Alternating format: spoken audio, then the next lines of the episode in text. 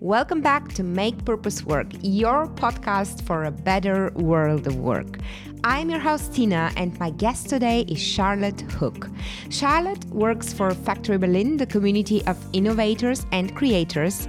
Among others, there she runs Stealth Mode, a free month mentorship program for female, non binary, and underrepresented founders in Berlin and Hamburg. In our conversation today, we are going to talk about the startup ecosystems in those cities, and I want to learn more about the mentoring program and Charlotte's motivation to do it. We will talk about my favorite topics the power of community, value driven work, and diversity.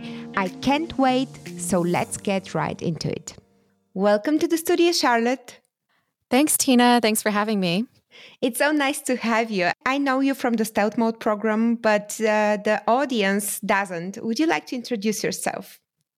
Sure. So, my name is Charlotte. I am the senior program manager for Factory Berlin, uh, which also means that I run Factory Berlin's Stealth Mode program, which is a three month mentorship program for women, non binary, and underrepresented founders.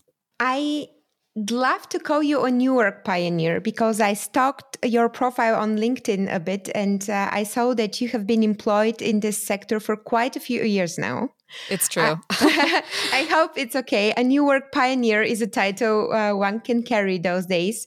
Prior to Factory Berlin, you used to work for WeWork, the workspace, and even for Service Partner One, which were all like thinking about the future of workspaces and how those influence relationships in the office.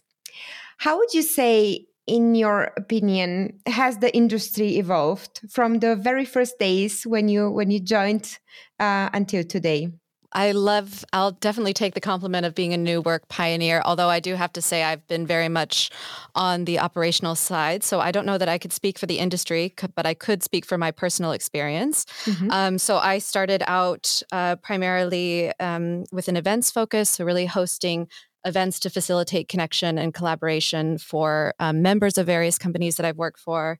Um, I came to Factory Berlin because I really fell in love with their um, concept of community, of the values that are important to them, and of the type of people that are part of our community. But my experience has now evolved beyond events. And so I've moved towards programs, which I think are a really great tool for collaboration. Uh, the opportunity that kind of cohort based learning and experiences can provide for people are really empowering. And I think it's really something that can shape a person's working experience in a really meaningful way. So and it definitely connects to events as well, because those are one of the instruments um, to build the community. Um, why is community so important? If you visit Berlin, you see everywhere the posters of Factory Berlin, the female network, the innovators network. So it's community above all. So why, why is that? Why do we need community?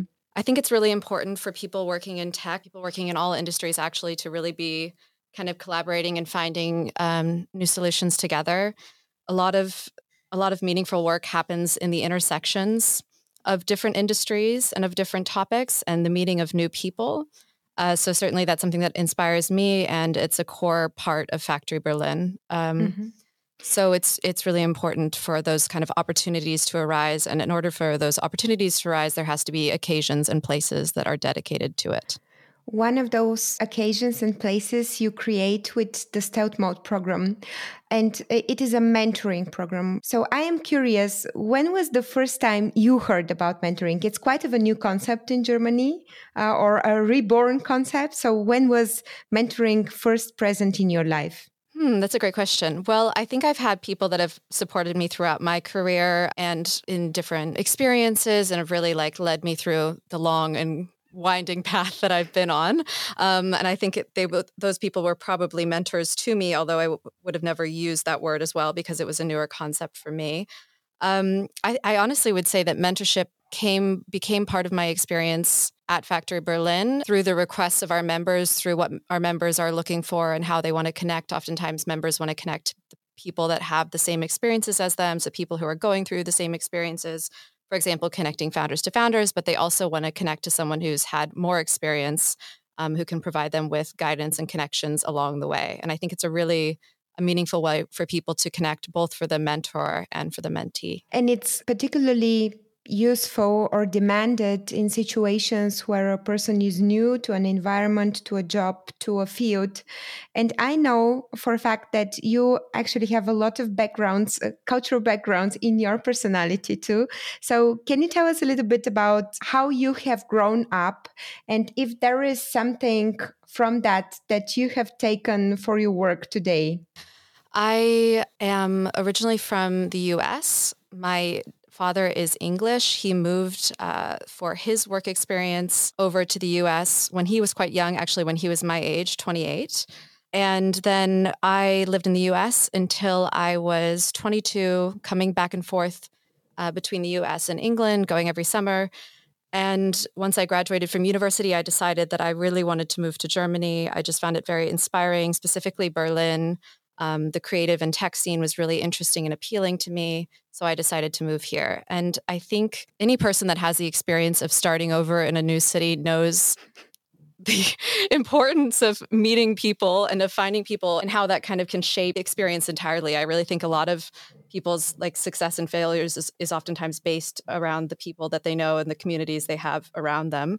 So I think that that my kind of experience of moving around has really like informed um, informed the importance that I place on community um, and on connection.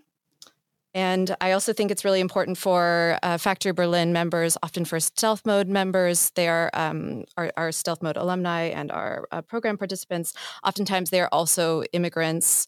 Um, they're also people who, let's say, people who are stepping into a new field or a new experience. And so it's really important for them to have the networks they need uh, to unlock opportunities and to really make meaningful progress in their lives. I found an article you've written. It's called uh, The Five Tips for Female Entrepreneurs to Beat the Gender Gap. I am um, making a huge uh, jump uh, now, but I, I, don't want to talk about female empowerment yet. Uh, we will have the opportunity to do this later on in the conversation. But I just found an interesting quote in the article, which um, kind of suits what you're saying very well. Uh, and the quote is from Lida Matz, and it's all of your relationships require time. It's like watering your plants. You can't give your plants all the water in one day and think they're going to grow. They need a little bit every week, and so do your relationships. All of that needs to be on a regular cadence. What an amazing quote, isn't it? Ah, yeah, it is an amazing quote. I mean, Letha is fantastic. She's the founder, was one of the founding team of Get Super, and now she's moved over to be a founder um, with Finmarie, and she just has fantastic advice every time. I mean, we're really, she was also a mentor of the Stealth Mode program, and uh, it's really like people really bring amazing advice, and I think that's really relevant. It's really important to to yes. take care of your relationships, right? I love the quote so much because I think that mentoring is a relationship just like any other, and it needs time and space to flourish. So I would like to know more about the program and how you facilitate those relationships even over distance, especially over distance. Actually, I think distance is almost more easy to navigate um, than a relationship short on time. Like I really think uh, time is really informant of how of the quality of how people connect. So uh, tell us more about stealth mode. Tell us how it works. I'll take even one step further back and explain uh, not only how it works, but why it exists. Mm-hmm. So I'm sure everyone at this point has heard the statistic. I've certainly written it a million times this year, and hopefully everyone is everyone is aware that there is just a massive gender gap um, within the entrepreneurship and tech scene. Only 15.7% of founders in Germany are women, and Factory Berlin's vision is to give every creator an empowering network. So we really wanted to kind of put some skin in the game and work towards supporting to solve this problem and to bring women more women into entrepreneurship. And so we put together the best of our network um, to support female founders so that they can um, be successful in entrepreneurship um, and so that they can really again make their make their mark on the tech and um, innovation scene. Mm-hmm. So, Stealth Mode is a three month mentorship program, like I said, for women, non binary, and underrepresented founders.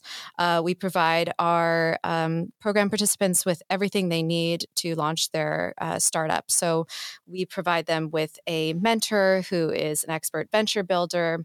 Um, or an experienced startup founder. We put them in accountability sessions uh, with the other founders of their cohort so they can connect over the uh, experiences they're having, the successes, the shortcomings, so that they really have a peer group to grow with.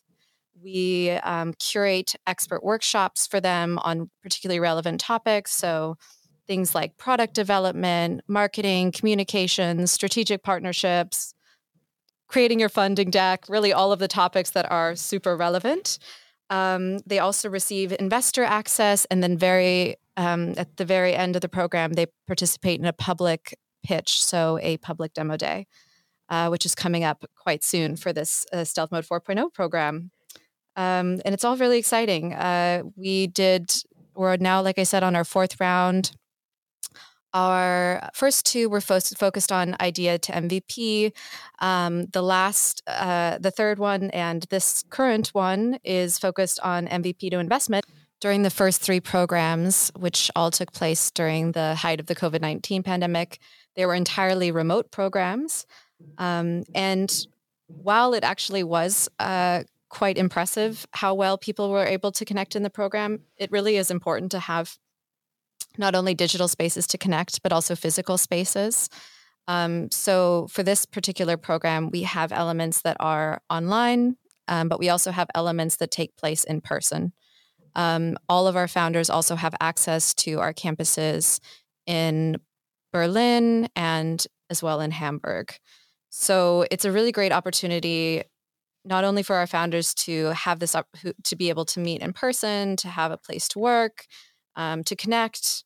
Um, but it's also a really exciting opportunity for us to connect the Berlin and Hamburg ecosystem. I think this is one of the most exciting things about this particular program.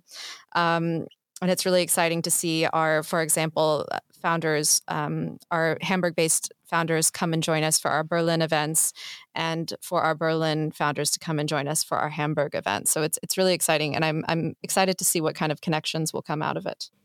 I think that connecting ecosystems is a very progressive, much needed thought. Way too often, the startup scene here in Germany is managed with a strong local focus without real interest in cross city cooperation. As a bridge builder between Hamburg and Berlin, how would you compare both cities and their entrepreneurial landscapes? We really have been so lucky to meet such interesting founders, mentors, and investors from both cities. Um, I've been extremely humbled by um, Hamburg's in, not only interest but immediate involvement. Like it really has been quite stunning from just a single conversation. Um, people have signed on to be like investors or mentors of the program and uh, to really support us in growing stealth mode for for Hamburg, which is fantastic. Um, one of the I think key differences is that um, Berlin does actually have uh, very many resources uh, specifically for female founders. Does it have enough resources? No, of course not. There can never be enough. But um, still, um, and Hamburg. Uh, Hamburg perhaps doesn't have that same list of resources specifically for women. Those are still growing there.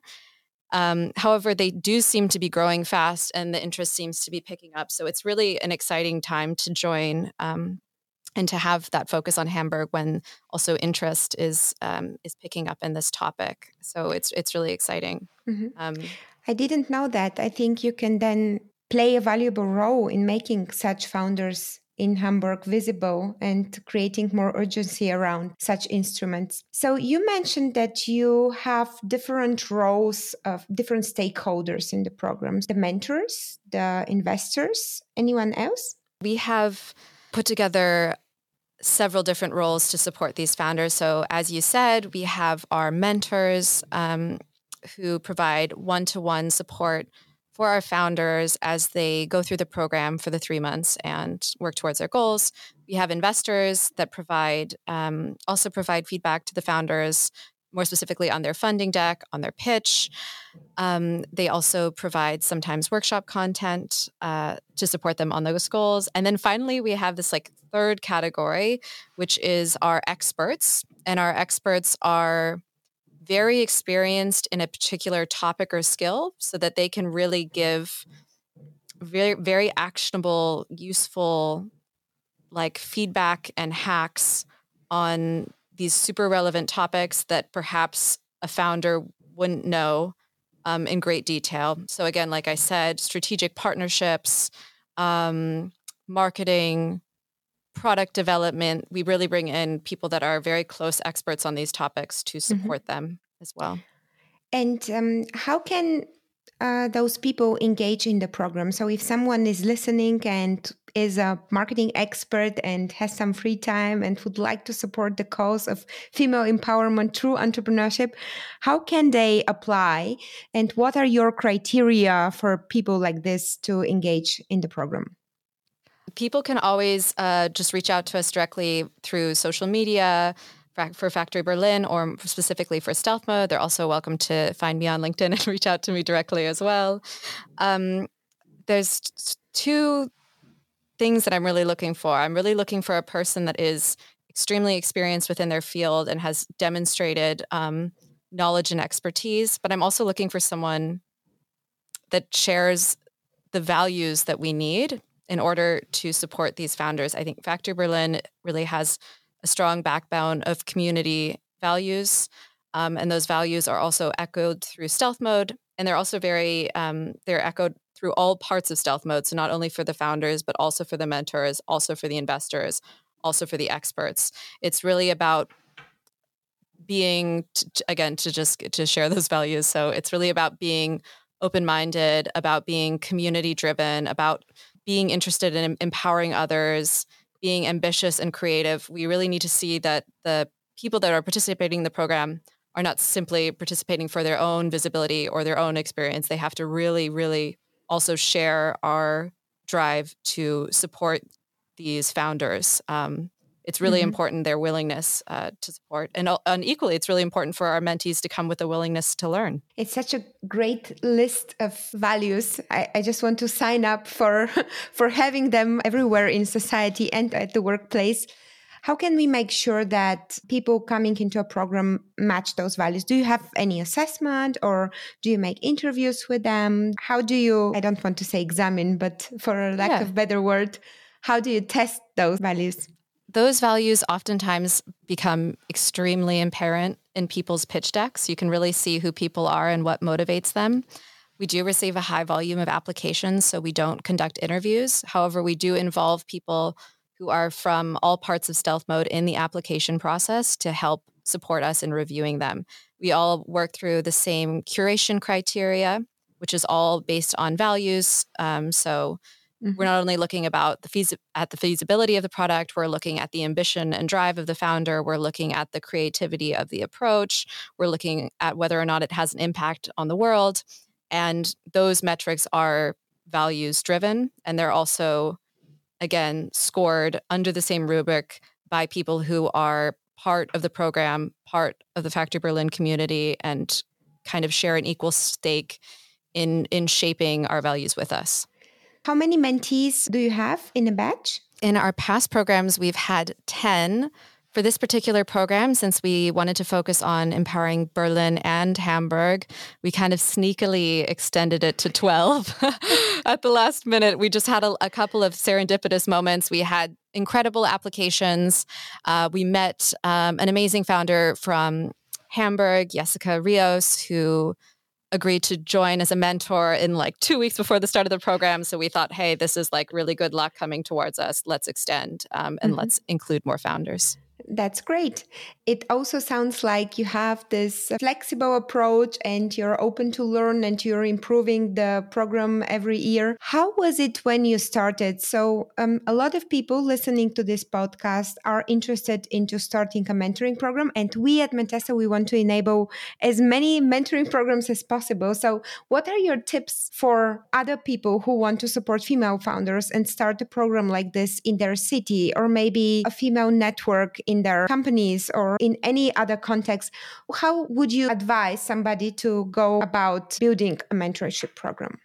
You know, we've actually just written down our whole uh, programming playbook of like how we want to shape programs and what kind of what's the in in like a big picture theoretical way how do we want to build programs for Factory Berlin for the different types of members that we have and if i was to really boil it down to um, some simple things it's to really you really need to start out with a clear vision of why you want to do it what do you want to accomplish with the program that you're putting out in the world what do you want to be what do you want to come from this mentorship? What's the problem you're trying to solve? It's really important to have a clear picture of that.